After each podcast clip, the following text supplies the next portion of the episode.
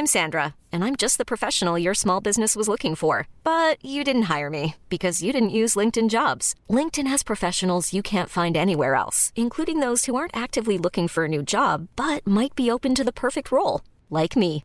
In a given month, over 70% of LinkedIn users don't visit other leading job sites. So if you're not looking on LinkedIn, you'll miss out on great candidates like Sandra. Start hiring professionals like a professional. Post your free job on linkedin.com/achieve today. Boulevard des Arts, c'est le podcast culturel du Dauphiné libéré.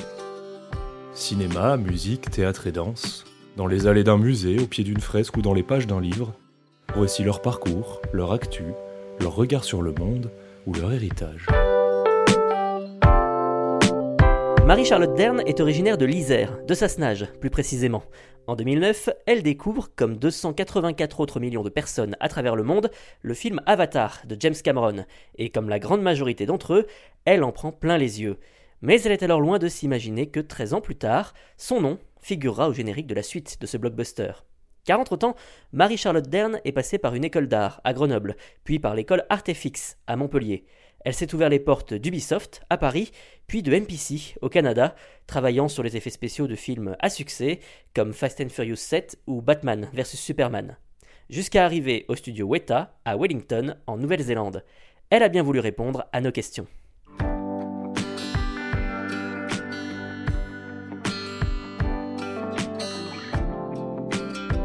Marie-Charlotte Dern, comment êtes-vous arrivée au studio Weta à Wellington?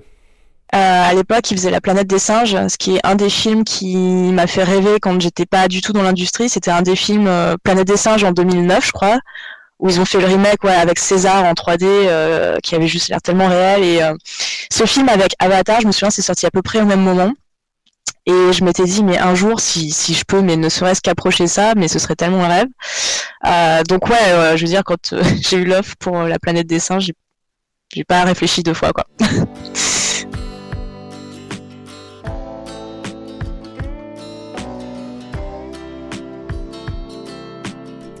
Est-ce que vous vous souvenez du, jour où vous avez appris que vous alliez travailler sur euh, Avatar, la voix de l'eau? Avatar a commencé à Weta peut-être en 2014 justement. Et donc quand je suis arrivée dans la boîte, je savais que c'était déjà en production, donc j'avais des collègues qui travaillaient déjà dessus. Euh, mais en fait, j'étais dans l'euphorie de euh, Planète des singes, Gardien de la galaxie. Enfin, j'étais dans cette euphorie-là. Et du coup, pour moi, à ce stade-là, c'était juste ouais, ok, Avatar 2 euh, est dans la boîte, mais euh, j'y réfléchissais pas trop.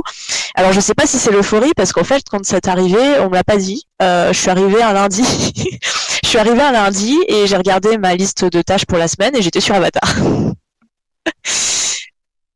un lundi comme les autres. Et du coup, je sais pas trop euh, à ce moment-là parce que je me dis, bah cool, ok, il faut que je fasse ça. Et j'étais vraiment très contente, mais je sais pas s'il y avait l'euphorie dans la mesure où j'étais en, un peu en réalisation de me dire, mais euh, est-ce que c'est vrai là? Est-ce que vraiment je travaille sur Avatar?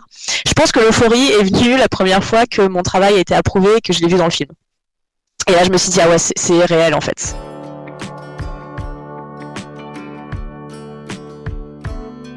Travailler sur les effets spéciaux, ça peut paraître un peu flou au, grand public. Concrètement, quel était votre rôle sur ce film? J'étais dans l'équipe euh, de dev pour l'eau. Donc c'était vraiment, alors c'est un peu particulier parce que quand je dis dev, c'est que la boîte en fait a réécrit la technologie pour faire l'eau. Et donc en fait euh, réellement le travail consistait en euh, réécrire les solvers, donc euh, ce qui crée la physique, et euh, réécrire les systèmes en fait de simulation. Donc c'était très très axé technologie. Donc il y a eu ça. Et ensuite en fait, à un moment donné, s'est passé quelque chose, c'est que j'ai été envoyée dans le département modeling. Modeling, c'est bah, donc les modèles en 3D. Et la raison pour ça, c'est parce que donc je travaille euh, en utilisant en, en utilisant pardon un workflow euh, procédural, comme on dit. Alors je sais pas comment traduire ça en français, je suis désolée. Et donc en fait, c'est euh, c'est l'automation en fait de système. Donc euh, pour donner un exemple, euh, en modèle, j'ai travaillé sur les costumes des personnages. J'ai fait des petites culottes, des petites culottes pour les navis. Non, mais plus sérieusement, en fait, les navis ont tous ces costumes et tous ces objets dans leur tente avec des plumes, avec des coquillages. C'est tout tressé. Et typiquement, mon travail, c'était d'automatiser le tressage pour pas qu'on fasse ça à la main. Donc pour ça, j'utilise un, logi- un logiciel pardon très particulier dans le domaine qui s'appelle Houdini. Et, euh, c'est le logiciel que tout le monde utilise maintenant parce que ça permet justement de faire plein de systèmes automatiques qui facilitent la vie à tout le monde, en gros. Donc j'ai travaillé sur les costumes des navis. j'ai travaillé sur les armes aussi, des couteaux, des je sais pas des fusils, les uniformes des GI, enfin des GI, Ouais, j'espère que je spoil pas. J'ai travaillé sur euh, bah, des objets décoratifs pour les tentes. Euh, j'ai travaillé sur euh, les montures, toutes ces choses-là. Ben, pareil, quand ils ont des flèches, il y a des plumes sur les flèches, donc toutes ces choses-là. et ensuite, j'ai eu la chance de travailler en environnement sur Avatar aussi. Euh, pour les mêmes raisons euh, du fait que je travaille en procédural. J'ai travaillé sur la jungle, j'ai travaillé sur euh, les lagons, j'ai travaillé sur les environnements sous l'eau. Enfin, c'était dingue, c'était juste dingue.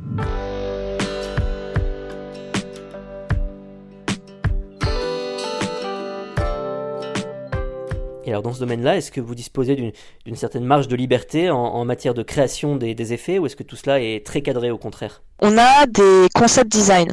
Euh, ouais, donc généralement, ah, c'est ça, c'est ça qui est intéressant. Euh, pour les environnements, euh, on a des concepts faits donc en painting et on doit matcher comme au, mieux visuellement dans l'ambiance, mais après on est assez libre en termes de, dressing, c'est-à-dire que voilà, si sur le concept il y a 5 îles, en réalité on n'a pas besoin de 5 îles, on peut en, mettre 3. Donc dans l'arrangement des choses, en fait, on est plus libre. Euh, c'est là qu'on peut être créatif. Euh, après, euh, tout ce qui est objet, costume, ce qui est super intéressant à Weta, c'est qu'ils ont des vrais costumes en fait. Ils ont un département qui crée les costumes en, réalité ouais, sur des mannequins, juste pour voir comment ça rend. Et ensuite, ils nous envoient ces costumes, soit sous forme de photos, soit sous forme d'objets, parce qu'ils sont dans le même bâtiment de toute façon. et on, on recrée ces objets en 3D. Et c'est juste énorme.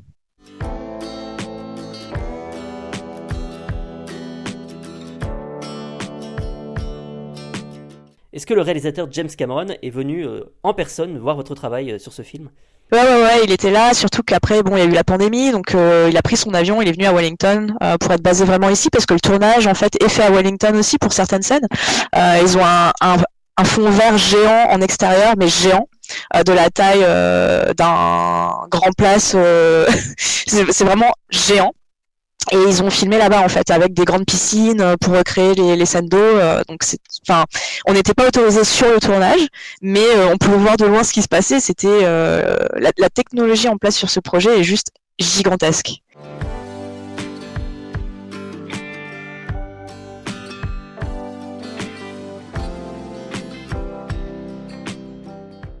Combien de temps ça, représente de travailler comme ça sur les effets spéciaux d'un film comme Avatar ou d'autres blockbusters sur lesquels vous avez pu travailler? Alors généralement la durée d'un projet c'est de ça peut aller de, trois mois, hein, je fais une moyenne, de trois mois à deux ans. La plupart des films c'est plutôt de trois mois à six mois, mais un film comme Avatar c'est plutôt deux ans.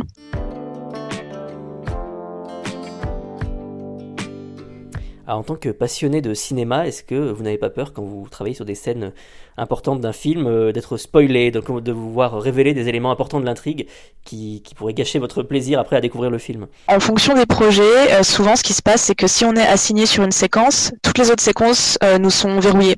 Donc on peut seulement voir la séquence sur laquelle on travaille, déjà d'une part. en théorie, on n'a pas le droit d'en parler entre nous dans la boîte.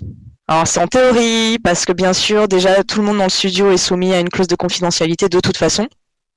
Donc tout ce qu'on se dit dans le studio euh, ne sort pas du studio. Euh, mais effectivement, voilà, pour des films comme euh, Avengers, ils avaient loqué les séquences, donc on n'était pas censé parler des séquences entre nous. je crois qu'ils ont fait ça pour Batman, Superman aussi. et donc en théorie, on n'était pas censé savoir ce qui se passait dans les autres séquences.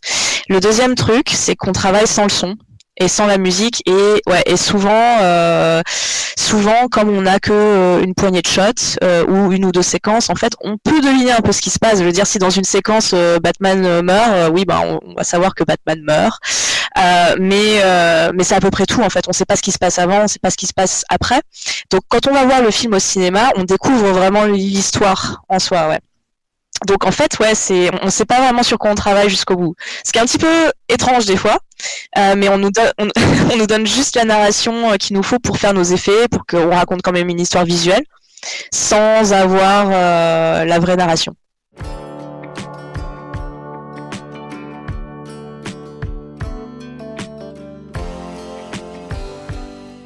Et alors justement, le fait de voir toutes les coulisses d'un film comme ça, est-ce que ça ne tue pas la magie du cinéma? Est-ce que vous arrivez toujours à, apprécier les films en salle? Avatar, je vais le voir ce soir, mais euh, et il m'a fallu un petit moment pour processer en fait, parce que effectivement, on a passé tellement de temps dessus, il y a eu tellement de discussions qu'effectivement, il y a cette petite appréhension, je dirais. Euh, je connais des gens qui peuvent pas du tout aller voir les films sur lesquels ils ont bossé, ce que, je, comprends entièrement. Euh, moi, dans mon cas, généralement, j'ai quand même cette fraîcheur de voir le film en entier. Mais euh, effectivement, euh, quand j'ai travaillé sur un film, mon esprit est un peu divisé en deux pendant la, la séance parce que euh, je vois tout ce qui tout ce qui va pas, euh, tout ce que ce qui aurait pu être mieux, euh, tu vois, tous les petits bugs euh, qui sont quand même partis au final, que personne va voir, bah du coup je sais qu'ils sont là. Donc effectivement, il y a quand même une part de moi qui a du mal à se détacher du travail. Mais je pense que chacun est différent. Après, ça ça n'a pas tué la passion du cinéma, non.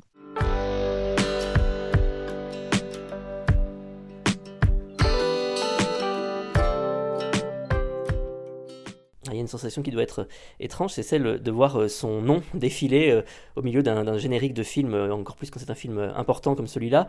Est-ce que vous vous rappelez de ce que vous avez ressenti la première fois que ça, s'est passé?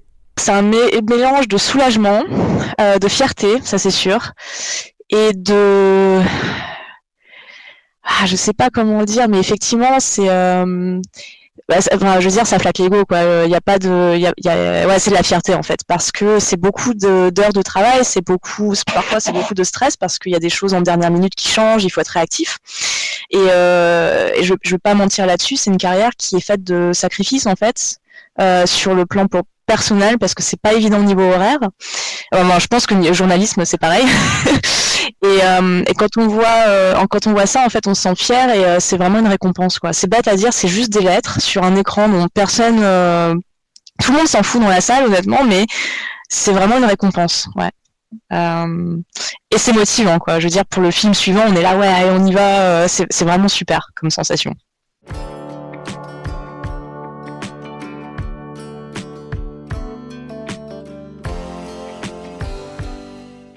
Alors, quand on a travaillé sur euh, un film de la franchise Avatar, euh, est-ce qu'on peut enchaîner comme ça sur un, autre film, euh, comme si de rien n'était? Avatar, pour l'instant, c'est un peu mon film, c'est un peu ma retraite. En fait, j'ai quitté Weta parce que j'ai eu une opportunité dans un studio de jeux vidéo donc euh, voilà, donc on y revient, ce qui est juste euh, mon dream job, juste euh, c'est mon rêve.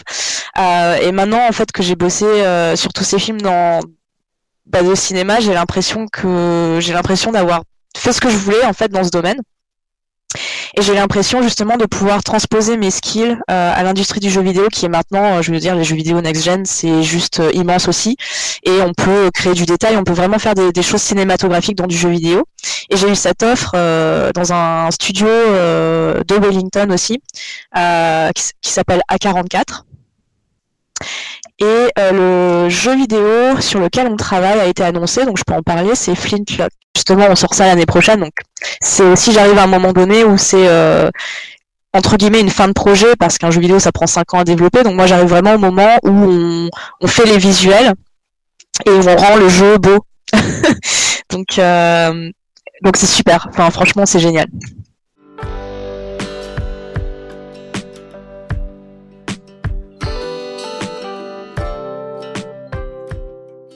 Que vous auriez un, message à passer aux jeunes qui éventuellement voudraient euh, se lancer comme vous euh, dans ce domaine et qui pourraient euh, douter d'eux? Je voudrais vraiment aussi mettre, enfin, je voudrais quand même mentionner que je suis pas je suis pas la meilleure du monde en 3D, je suis pas exceptionnelle, j'étais jamais en art, j'étais pas, j'étais pas Picasso ou j'étais pas la révélation de l'année.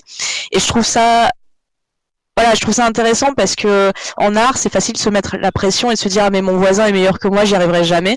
Et en fait non, il y a une place pour tout le monde. Et il faut pas se mettre la pression, c'est pas grave de pas être le meilleur quoi. Euh, la preuve en est, j'ai j'ai fait une belle carrière pour l'instant et je, je, bosse sur des projets super intéressants. Euh, J'arrive à délivrer du travail de qualité, mais voilà, euh, il y a 12 ans quand j'étais en école d'art, euh, je me disais mais mon dieu, j'y arriverai jamais. je sais pas si je dois choisir euh, entre bleu et jaune déjà. Alors qu'est-ce que je vais faire de ma vie quoi Mais bon, tout ça pour dire qu'il n'y a pas besoin d'être exceptionnel, d'être méga bilingue, d'être le meilleur pour accéder à ces carrières en fait.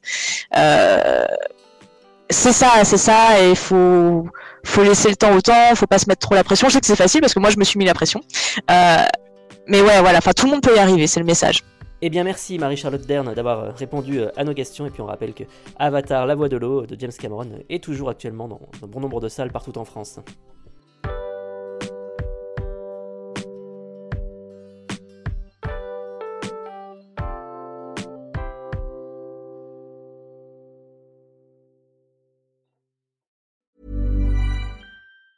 Planning for your next trip? Elevate your travel style with Quince. Quince has all the jet setting essentials you'll want for your next getaway, like European linen, premium luggage options, buttery soft Italian leather bags, and so much more. And it's all priced at 50 to 80% less than similar brands. Plus, Quince only works with factories that use safe and ethical manufacturing practices. Pack your bags with high-quality essentials you'll be wearing for vacations to come with Quince. Go to quince.com slash trip for free shipping and 365-day returns.